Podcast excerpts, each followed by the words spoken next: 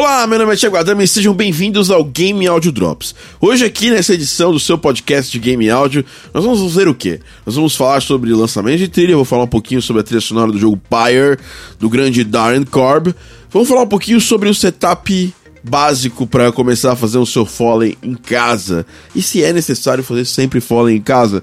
Depois de uma entrevista com Gustavo Barcamoro, um dos maiores compositores nacionais que a gente tem na atualidade, falando um pouco dos seus projetos e um pouco da sua história de vida.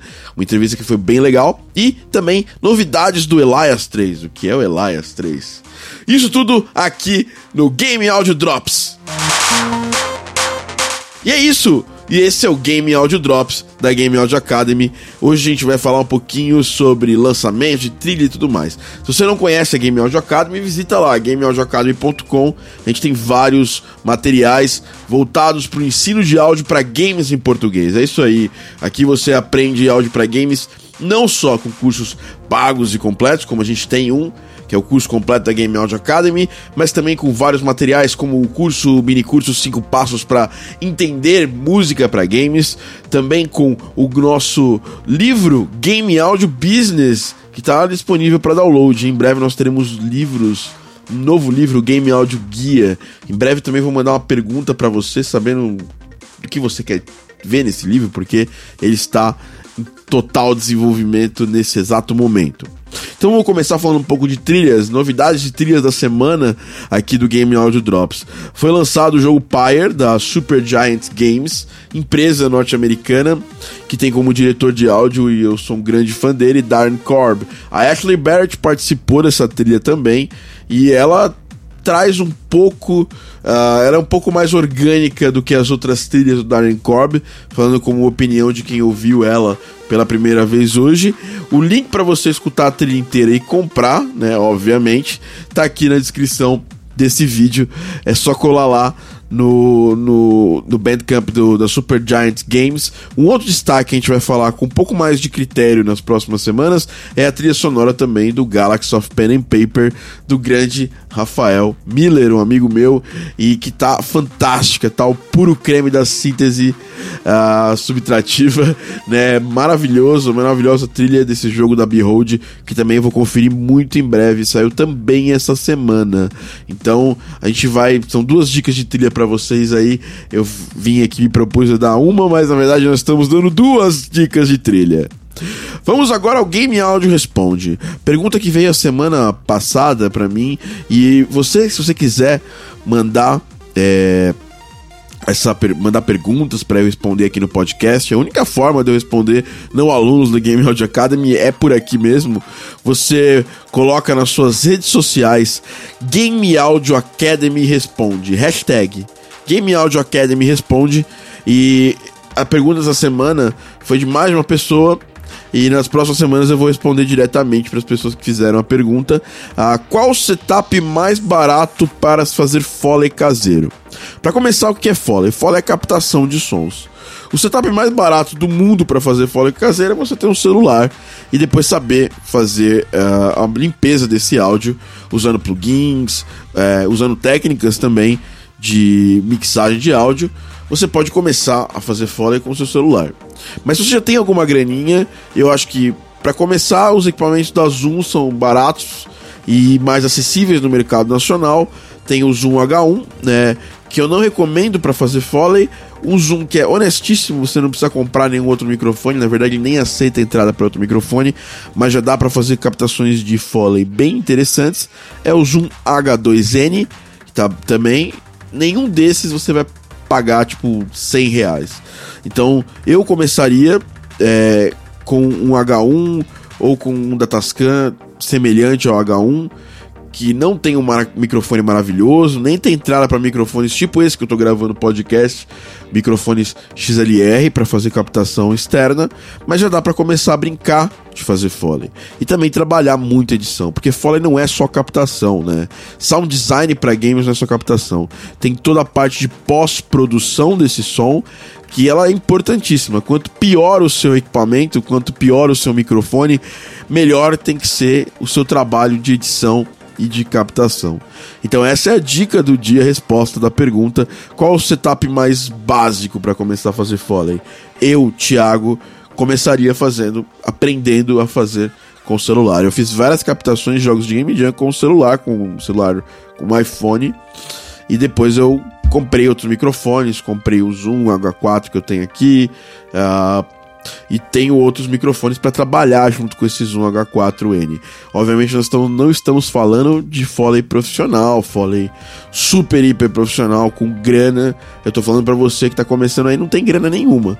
Capta e depois trata muito bem esse áudio, limpa ele, usa diversos plugins como o Isotope RX que faz uma ótima limpeza, né? A suíte do RX, né? Da Isotope é fantástica. Inclusive, estou preparando uma aula para os alunos da Game Audio Academy específica sobre esse assunto, bem legal. Então é isso, espero que eu tenha respondido sua pergunta. É, o setup mais básico de Foley é você usar seu próprio celular, desde que você entenda tecnicamente o que você está fazendo depois da captação, né?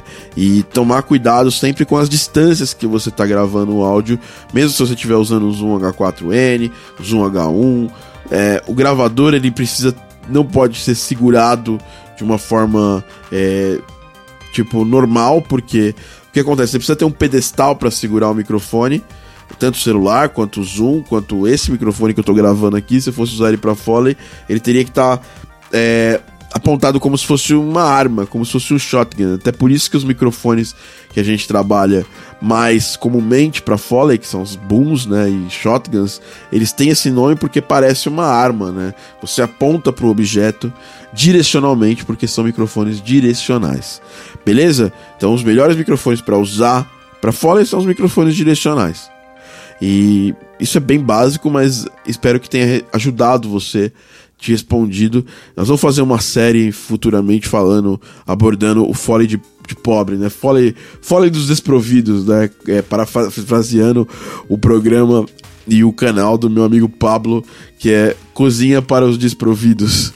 Enfim, essa foi a, esse foi o Game Audio Responde. Se você quiser mandar no próximo programa, é só mandar lá. Game Audio Academy Responde, tá? Hashtag Game Audio Academy Responde nas redes sociais. Semanalmente eu vou colher perguntas de todas as redes sociais para responder aqui no Game Audio Drops. Beleza? Agora nós vamos para uma entrevista, é entrevista com o Gustavo Barcamor. Ele que esteve envolvido em diversos jogos da extinta Odin Games, né? Inclusive, é, em jogos que eu, eu, tipo, eu trabalhei em alguns jogos também da Odin, a gente se conheceu mais ou menos nessa época. Também fez jogos para Hive e está atualmente fazendo a trilha sonora, na verdade fez a trilha sonora de um jogo que saiu para PS4, que veio originalmente da Odin, né? E depois agora tá num MMO muito, na verdade não é nem MMO, num MOBA muito bacana brasileiro, está envolvido nesse MOBA. Ele vai falar um pouquinho pra gente dos projetos dele e da carreira dele numa entrevista bem legal que a gente bateu lá no Grink aqui em São Paulo. Então, vamos lá para uma entrevista, Game Audio entrevista aqui com Gustavo Barcamor.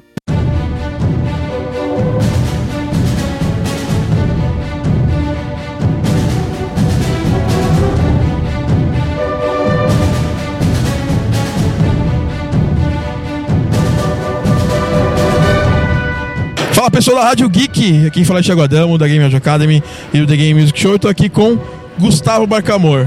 É um cara que veio do teatro para trabalhar com música de games. Na verdade, já trabalha, ainda trabalha no teatro e também trabalha com música de games. E tem uns projetos muito interessantes, muito interessantes. Inclusive alguns é, que estão para sair agora para PS4, para console. É sempre uma coisa que deixa as pessoas mais.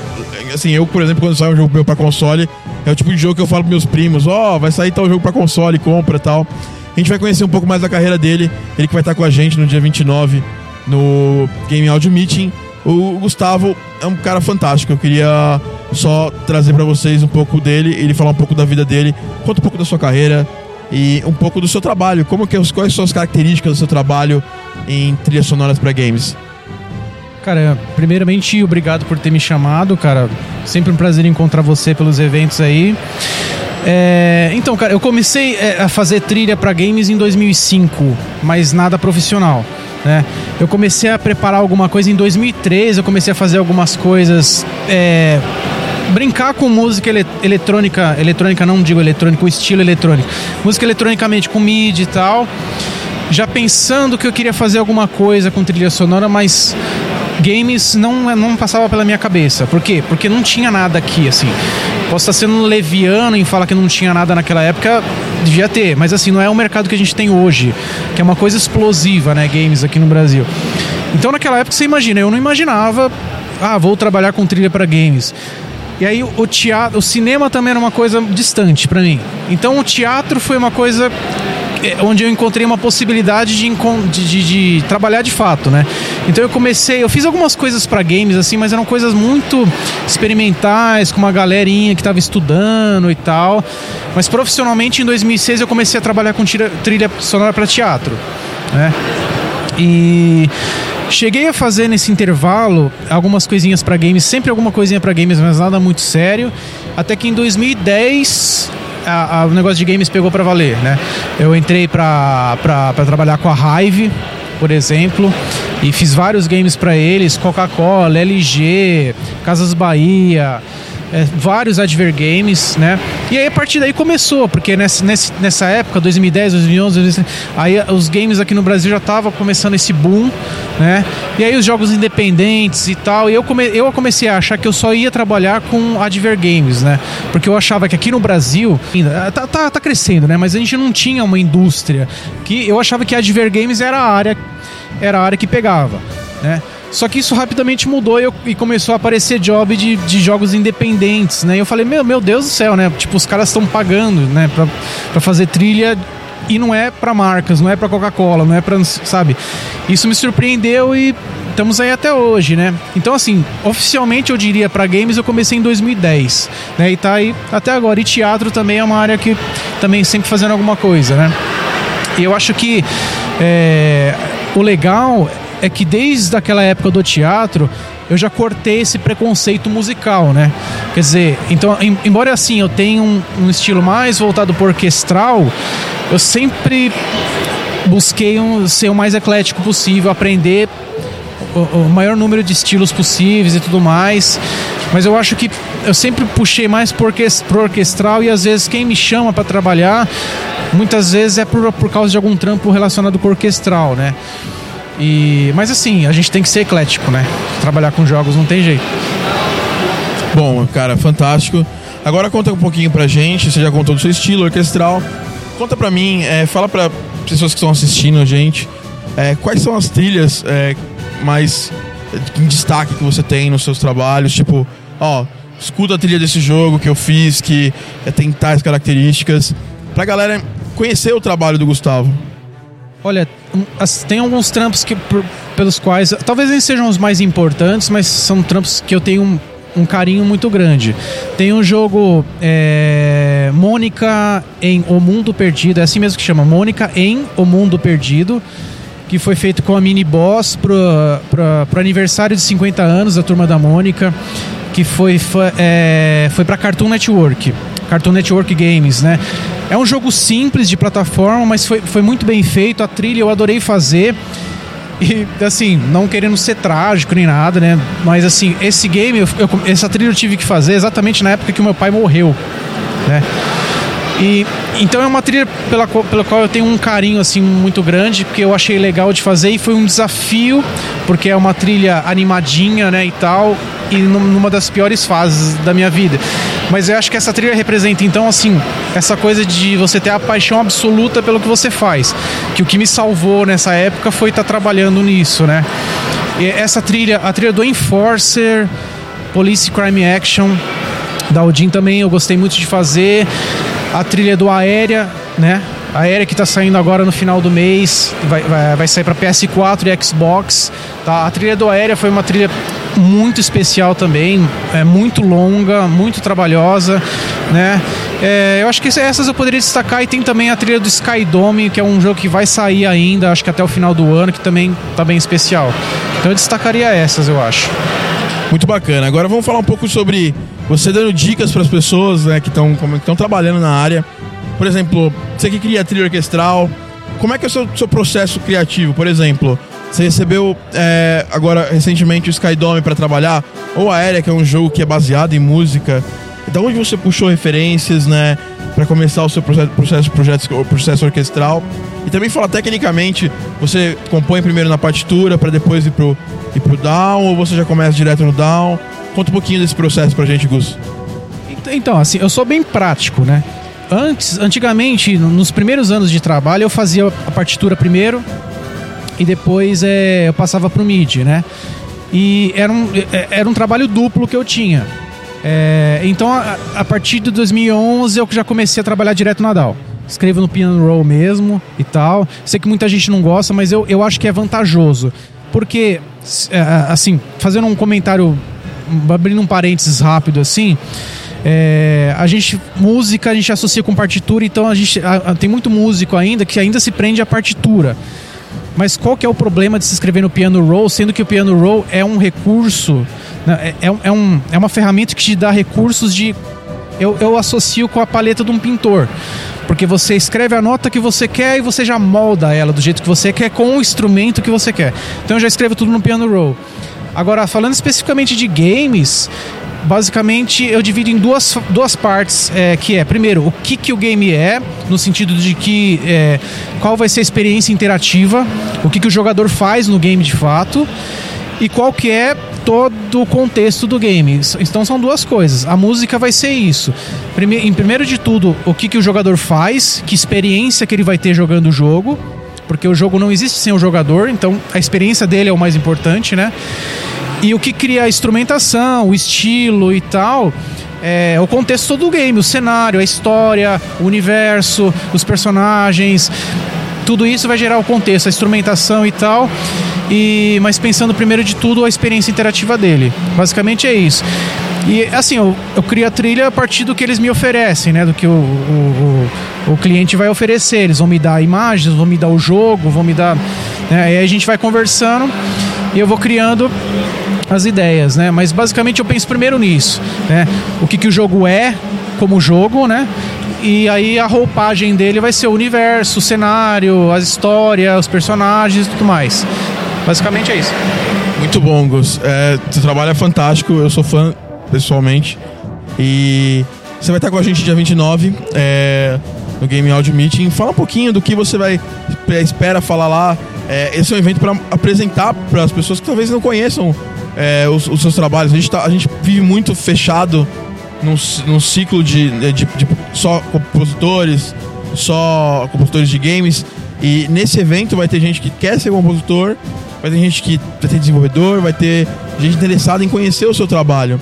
Então fala um pouquinho, é, primeiro, o que você espera falar nessa, na sua palestra. Eu deixei todo mundo livre para falar. Então, assim, o que você acha legal, o que você falaria nesse evento? Então, eu acho um, um, encontro importante porque eu acho que muitas pessoas não, não podem não ter noção de como esse cenário é grande, como ele é, como ele está se movimentando e como é possível você trabalhar vivendo, viver trabalhando de game, com games, né? Com áudio para games, com trilha para games. É, eu vou mostrar alguns trabalhos e tentar não mostrar tentar fazer de uma forma útil, né? Porque assim, mostrar o trabalho não adianta, ah, olha o que eu fiz. Tem que ter alguma utilidade. Eu acho que é de mostrar talvez uma experiência, porque assim, eu tenho uma experiência, né? Mas né, isso não, não significa, ah, eu sei e você não sabe. A experiência é o que você viveu, simplesmente. Né? Tanto que quando eu vou dar palestra, por exemplo, aí em Bimorumbi, já dei palestra lá, e é engraçado, porque eu, eu falo isso para eles, ó, o que eu tô falando aqui é a experiência que eu tive, né? Não é que eu sou mais experiente que vocês ou melhor, mas é eu vou passar para vocês o que eu vivi, né? Então eu acho que isso que é importante. Eu penso exatamente assim. É, nesse ponto, cada um tem uma experiência e cada um pode acrescentar uma coisa e fazer um evento mais plural desse tipo é importante para saber. Você acaba saindo muito melhor do que entrou, porque você vai ter muitas, é, muitas experiências de muitos compositores que têm é, workflows diferentes, é, formações diferentes e que fazem trabalhos fantásticos, né? Então eu queria agradecer você por estar aqui com a gente é, e falar que eu sou seu fã e fala um pouquinho quando, é, onde as pessoas podem encontrar Gustavo Barcamor na internet para ouvir o trabalho, para te contratar também. Manda freelas, manda jobs. Procura Gustavo Barcamor no Google que vai aparecer canal no YouTube, vai aparecer meu SoundCloud. É, pode me adicionar no Facebook também para trocar informação. Mas tem muita coisa no SoundCloud, coisas no YouTube. Tem meu canal no YouTube, Barcamore Music, mas Gustavo Barcamore você acha. Então lá vai ter dicas, vai ter portfólio, vai ter vídeos explicando algumas coisas, conceitos e tal. Eu acho que assim é fácil de me, achar. Bacana, Gustavo. Muito obrigado, tá? Por estar aqui. E a gente vai, vai acompanhando o seu trabalho cada vez mais feliz com o resultado que ele tá, que ele tá proporcionando. Obrigado, tá? Bom, é isso. Espero que tenham gostado desse papo com o Gustavo. É um cara muito, muito é, inteligente, um cara que eu tenho um grande orgulho de poder trocar ideia, aprender um pouco com ele. Ele também tem um canal do YouTube muito bacana. O link vai estar na descrição tanto do podcast quanto desse vídeo. Então cola lá para visitar o canal do Barcamor. Agora a gente vai falar um pouco sobre a nova versão do Elias 3 para fechar o nosso Game Audio Drops dessa semana. O Elias o que que é? O Elias é um software, é um middleware, um software que fica entre o que você produz de música para o jogo, especificamente o Elias trabalha com música e o a game engine em si, que é a engine onde o jogo é desenvolvido. É, isso é para facilitar o desenvolvimento de música para um jogo. E essa semana foi lançado Elias 3, né? O pessoal é, lançou Elias 3. Ele tem algumas diferenças para o Elias 2. Para começar, você tem um trial de 3 meses. Então é só entrar lá em eliassoftware.com e você consegue baixar já agora e ter três meses aí de trial para poder colocar nos seus projetos não é, não comerciais por enquanto.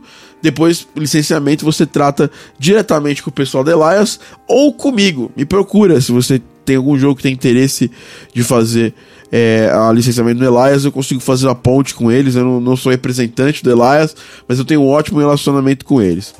Para começar, ele é, é muito é, bacana para quem já usa Ableton, usa um DAW parecido com Ableton para fazer a integração de áudio dinâmico. Segundo, Elias 3 vem agora com MIDI. É uma coisa que a gente tinha essa possibilidade quando as, quando as empresas faziam jogos tipo no Mario, é, os jogos do Super NES, eles, eles tinham a possibilidade de trabalhar com MIDI em tempo real no jogo. E agora com o Elias a gente volta com isso. O Elias agora trabalha diretamente com o formato MIDI e trabalha com o sampler, né? Ele sampleia sons reais e vocês só podem ser tocados via MIDI. Ele tem um sample da do próprio Elias que é gratuito para quem tem o Elias 3 e já fechou para esse sample o formato é, sound font, ou seja, de início você já tem acesso a uma porrada de sound fonts é, do mercado. Ah, mas Thiago, mas o sound font ele é, ele não é tão bom quanto o formato do Contact. Eu também concordo com você. Mas as, tem muitas empresas ali, par, parceria com, a, com Elias, trabalhando para criar bancos orquestrais para Elias. Então a, a Sound Iron, uh, que é especialista em vocais, em, em corais, eu mesmo uso o Sound Iron aqui. Uh, a Vir Harmonic, a Indignus e a Handheld Sound e a Orchestral Tools fecharam uma parceria para gerar, criar novos sound fonts para para essa demanda que está surgindo. Uh, o Elias 3 já vem pronto para funcionar em todos os, os, principais sistemas de áudio, é, sistemas de console, de games, então Windows, Mac, iOS, Linux, PlayStation, Uh, Vita, PS4 e Xbox One ainda estão conversando sobre a questão do Nintendo Switch. Para mim é um ponto negativo, porque eu Nintendo, já estou fazendo trilha para Nintendo Switch. Se eu quisesse usar o Elias, não daria.